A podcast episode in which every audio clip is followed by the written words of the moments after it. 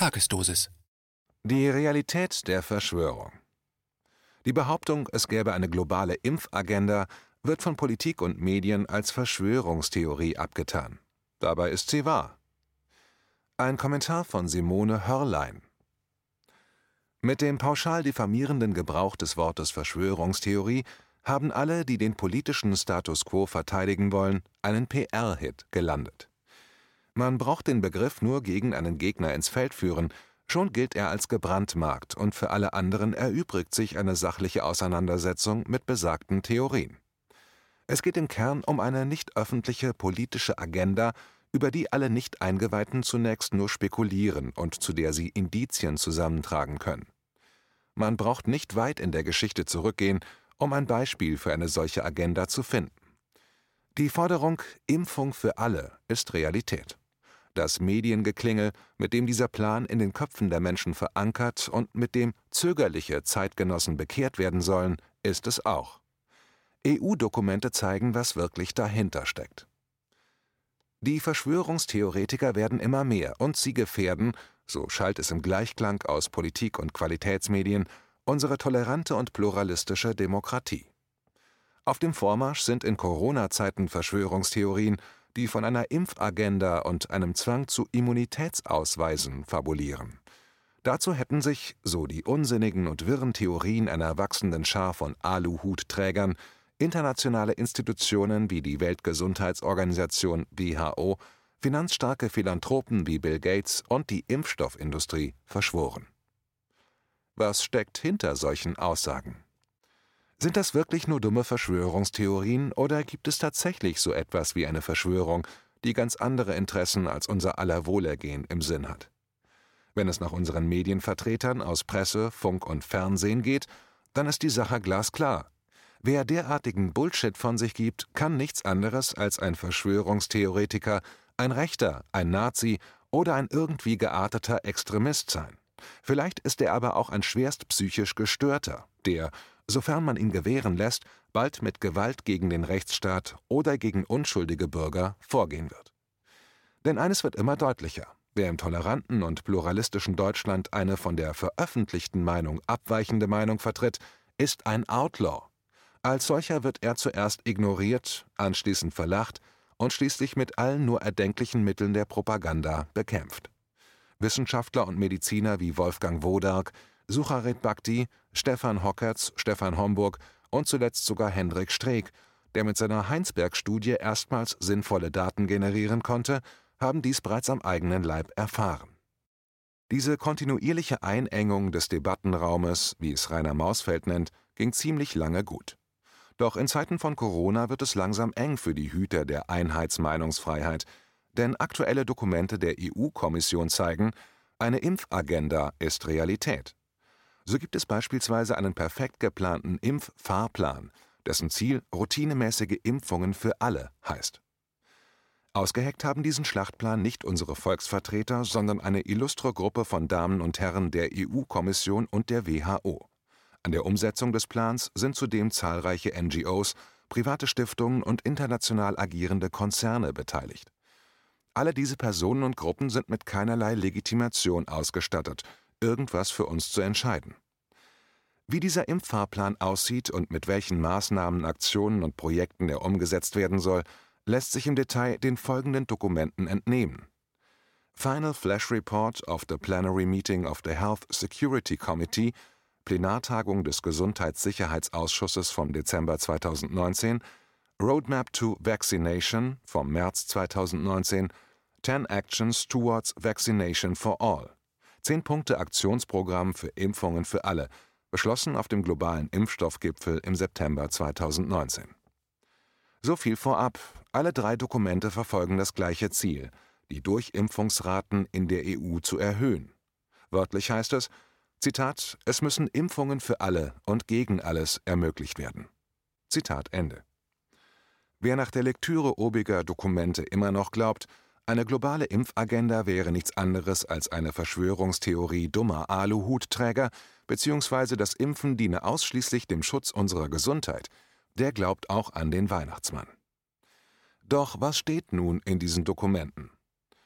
Eines wird aus dem Inhalt klar und stimmt bedenklich. Die Impfstoffstrategie, die Impfungen für alle ermöglichen will, läuft bereits auf Hochtouren, ohne dass der Normalbürger davon auch nur das geringste mitbekommen hat. Laut dem Bericht der Plenartagung des Gesundheitssicherheitsausschusses vom Dezember 2019 votierten sämtliche Teilnehmer, 22 EU-Mitgliedstaaten, Norwegen und Serbien, das Europäische Zentrum für die Prävention und die Kontrolle von Krankheiten ECDC, die Exekutivagentur für Verbraucher, Gesundheit, Landwirtschaft und Ernährung (CHAFEA), das Regionalbüro für Europa der Weltgesundheitsorganisation WHO Europa sowie die Generaldirektionen ECHO, Environment und Sante der Europäischen Kommission für die weitere Umsetzung des sogenannten Impffahrplans. Dieser Plan sieht einige interessante Maßnahmen und Projekte vor. So läuft beispielsweise eine Ausschreibung für eine Machbarkeitsstudie zur Entwicklung eines gemeinsamen EU-Impfausweises, denn ein solcher soll laut Roadmap on Vaccination schon 2022 für alle EU-Bürger verpflichtend werden. Wenn also Jens Spahn beim Immunitätsausweis einen Rückzieher macht, bedeutet dies nicht, dass er nicht kommen wird. Denn schließlich hat EU-Recht Vorrang vor nationalem Recht. Und weil Spahn lediglich das umsetzt, was ihm die Einflüsterer der EU ins Ohr säuseln, sind seine Aussagen zum Immunitätsausweis nichts anderes als Beruhigungspillen für aufgebrachte Bürger. Damit zu gegebener Zeit auch ausreichend Impfstoff für uns alle zur Verfügung steht, läuft auch schon eine Ausschreibung für eine Machbarkeitsstudie zur physischen Bevorratung von Impfstoffen.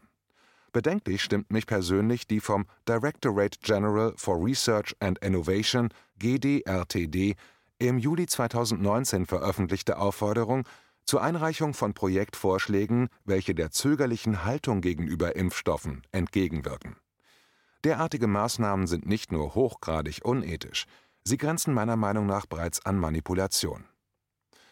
Doch das ist noch lange nicht alles. In Planung ist außerdem ein europäisches Impfinformationsportal (IWIP), welches von ECDC mit Unterstützung der Europäischen Arzneimittelagentur EMA eingerichtet werden soll.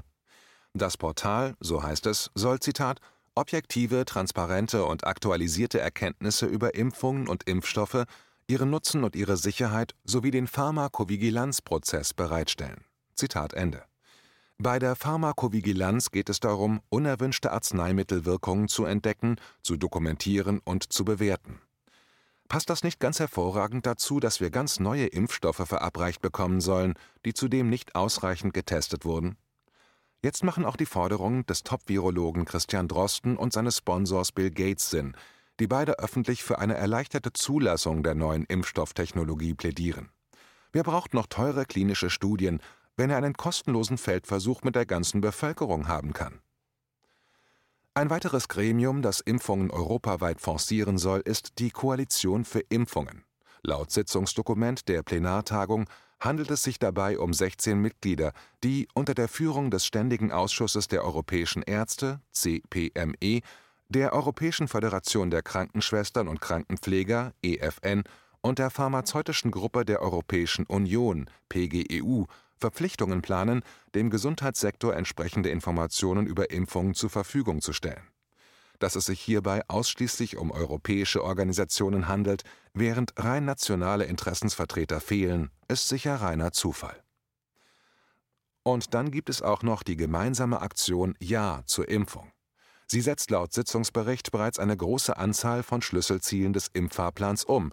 So entwickelt sie beispielsweise nachhaltige Mechanismen der Zusammenarbeit und Kommunikation zwischen den Mitgliedstaaten und anderen Interessensgruppen, um die Umsetzung der weltweiten Impfpolitik zu erleichtern. Ziele dieser Impfpolitik sind die Verbesserung der Durchimpfungsrate in Europa sowie die Stärkung der nationalen Impfprogramme. Es gibt also, man höre und staune, tatsächlich so etwas wie eine weltweite Impfpolitik und nationale Impfprogramme, die demnächst wohl auf uns zukommen werden. Weshalb haben wir davon bisher weder von unseren Volksvertretern noch von unseren Qualitätsmedien etwas gehört? Schließlich betrifft dieser Impfwahn unser Grundrecht auf die Unversehrtheit unseres Körpers. Dass das Ganze sogar eine globale Angelegenheit werden soll, darauf weist auch das Vaccine Confidence Project hin. Im Rahmen einer Studie soll das Projekt weltweit die Stimmung in der Bevölkerung bezüglich der Corona-Pandemie einfangen und Einstellungen zu Impfungen generell und zu den neuen Covid-19-Impfungen im Besonderen abfragen. Die Aussage von Bill Gates im deutschen Fernsehen, er wolle sieben Milliarden Menschen impfen, macht vor diesem Hintergrund endlich Sinn.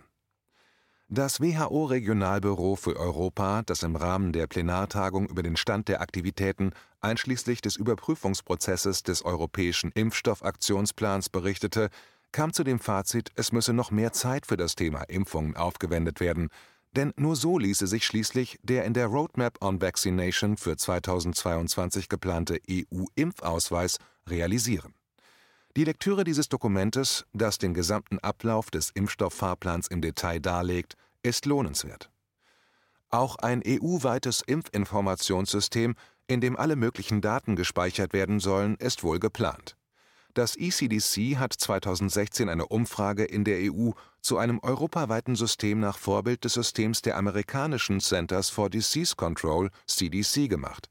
Das Dokument Immunization Information Systems in the EU and EEA zeigt die Ergebnisse dieser Umfrage und das ganze Ausmaß dessen, was uns nun im Rahmen dieser politischen Corona-Krise aufoktroyiert werden soll. Ich empfehle allen die Lektüre dieses Dokuments. Besonders interessant ist die Nummer 3.8 Use of IIS in Practice. Das Dokument ist in der englischen Fassung in der Textversion verlinkt.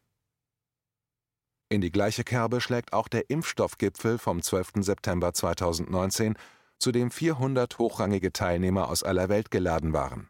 Darunter Nanette Socero, die Präsidentin der Impfstoffgruppe von Pfizer Biopharmaceuticals, Seth Berkley, Leiter der Gavi Impfstoffallianz Joe Carell, Geschäftsführer für globale Politik bei der Bill und Melinda Gates Stiftung, Jason Hirsch, Manager für öffentliche Ordnung bei Facebook, um nur einige der illustren Gäste zu nennen.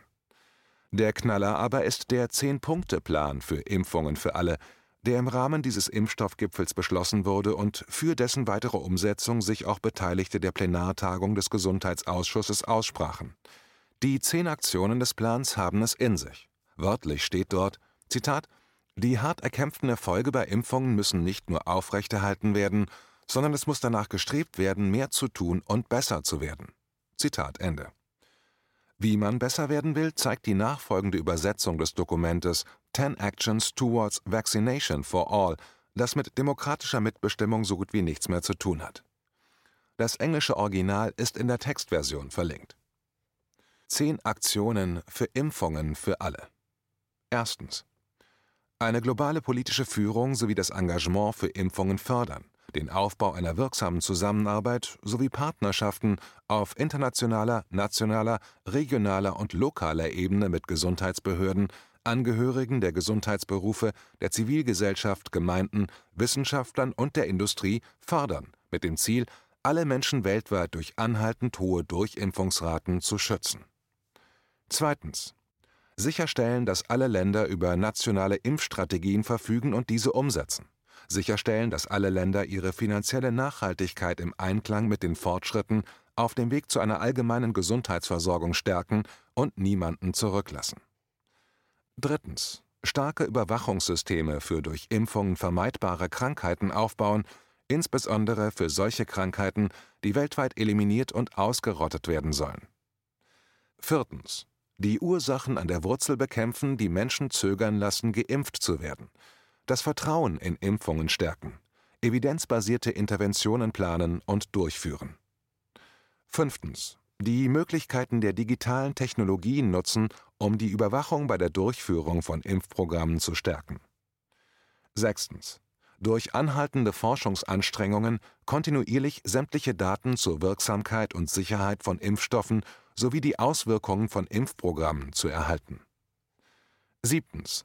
Fortsetzung der Bemühungen und verstärkte Investitionen, einschließlich neuer Finanzierungs- und Anreizmodelle in Forschung, Entwicklung und Innovationen für neue oder verbesserte Impfstoffe und für Impfstoffverabreichungstechnologien.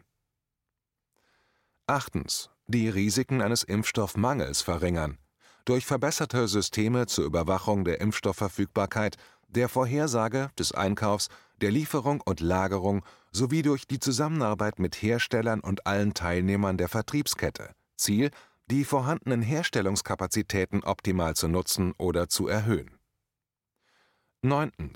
Befähigung der Angehörigen von Gesundheitsberufen sowie der Medien, die Öffentlichkeit wirksam, transparent und objektiv zu informieren. falsche sowie irreführende Informationen zu bekämpfen, unter anderem durch die Zusammenarbeit mit sozialen Medienplattformen und Technologieunternehmen. Zehntens. Anpassung und Integration von Impfungen in die globale Gesundheits- und Entwicklungsagenda durch eine erneuerte Impfagenda 2030. Ende der Übersetzung. Von Verschwörungstheorien kann also mitnichten die Rede sein.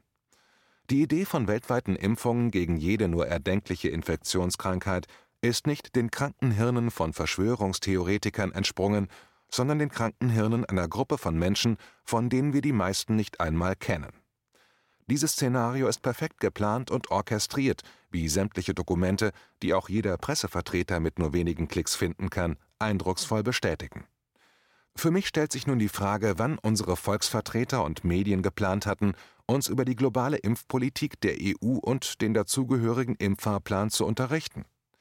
Wann hätten wir erfahren sollen, dass Impfungen für alle und gegen alles auch für uns Europäer bald Realität werden sollen?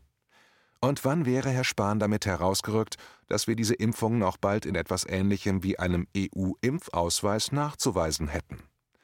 Wann hätte uns das RKI gesagt, dass die Daten der Corona-App möglicherweise in ein europaweites Immunisierungsinformationssystem eingespeist werden?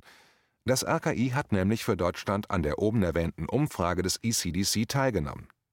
Außerdem wäre interessant zu wissen, welche Konsequenzen diejenigen erwarten, die sich den geplanten routinemäßigen Impfungen und einem solchen Pass verweigern. Und wo bleiben die Nachrichten über derartige EU-Veranstaltungen, an denen ohne unser Wissen und ohne unsere Zustimmung wichtige Entscheidungen getroffen werden, die unser aller Gesundheit, unsere körperliche Unversehrtheit und unsere Entscheidungsfreiheit betreffen? Liebe Journalisten, ihr habt kläglich versagt. Wollen wir wirklich in einer Welt leben, in der nicht gewählte Technokraten, milliardenschwere Privatpersonen und internationale Konzerne mit unlauteren Mitteln wie Propaganda und Manipulation auf unsere Kosten ihre eigenen Interessen durchboxen? Ich will das nicht. Worum geht es hier eigentlich? Um unsere Gesundheit oder um finanzielle Interessen? Dazu müssen wir ein wenig spekulieren. Lassen Sie uns also ein Gedankenexperiment wagen. Dass hinter dem Mantra eine Rückkehr zur Normalität sei erst dann wieder möglich, wenn es einen Impfstoff gegen Covid-19 gäbe, in Wahrheit finanzielle Interessen stehen, ist nicht abwegig.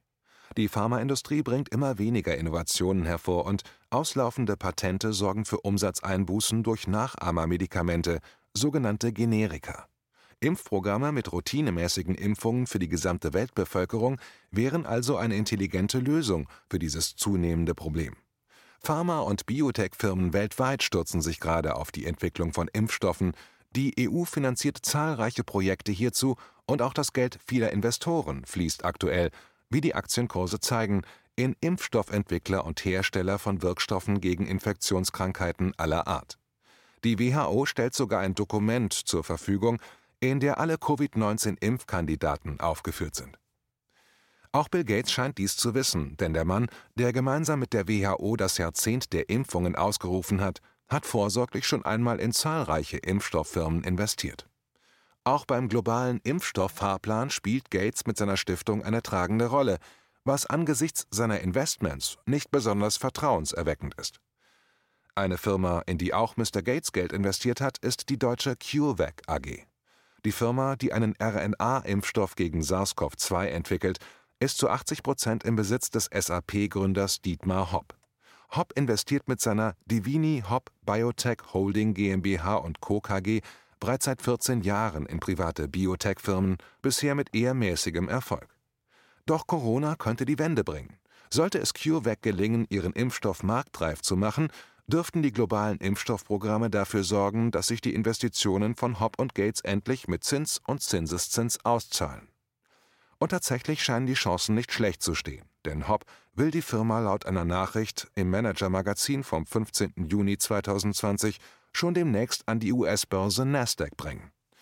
Um aber von einem steigenden Aktienkurs zu profitieren, müssten die Aussichten auf den Verkauf von Millionen von Impfstoffdosen positiv sein. Was den Impfstoff angeht, der aktuell in einer Phase 1 Studie getestet wird und im Herbst in die Phase 2 eintreten soll, sind die Aussichten wohl nicht schlecht. Allerdings werden für die geplante Phase 2 Studie SARS-CoV-2 Infizierte benötigt, welche es laut den aktuellen Zahlen des RKI kaum mehr gibt. Eine interessante Lektüre ist in diesem Zusammenhang das Corona-Bulletin des RKI vom 18. Juni 2020. Könnte es vielleicht sein, dass wir deshalb ständig neue Hotspots brauchen? Wäre es möglich, dass unsere Regierung deshalb daran interessiert ist, dass SARS-CoV-2 weiterhin Angst und Schrecken in der Bevölkerung verbreitet?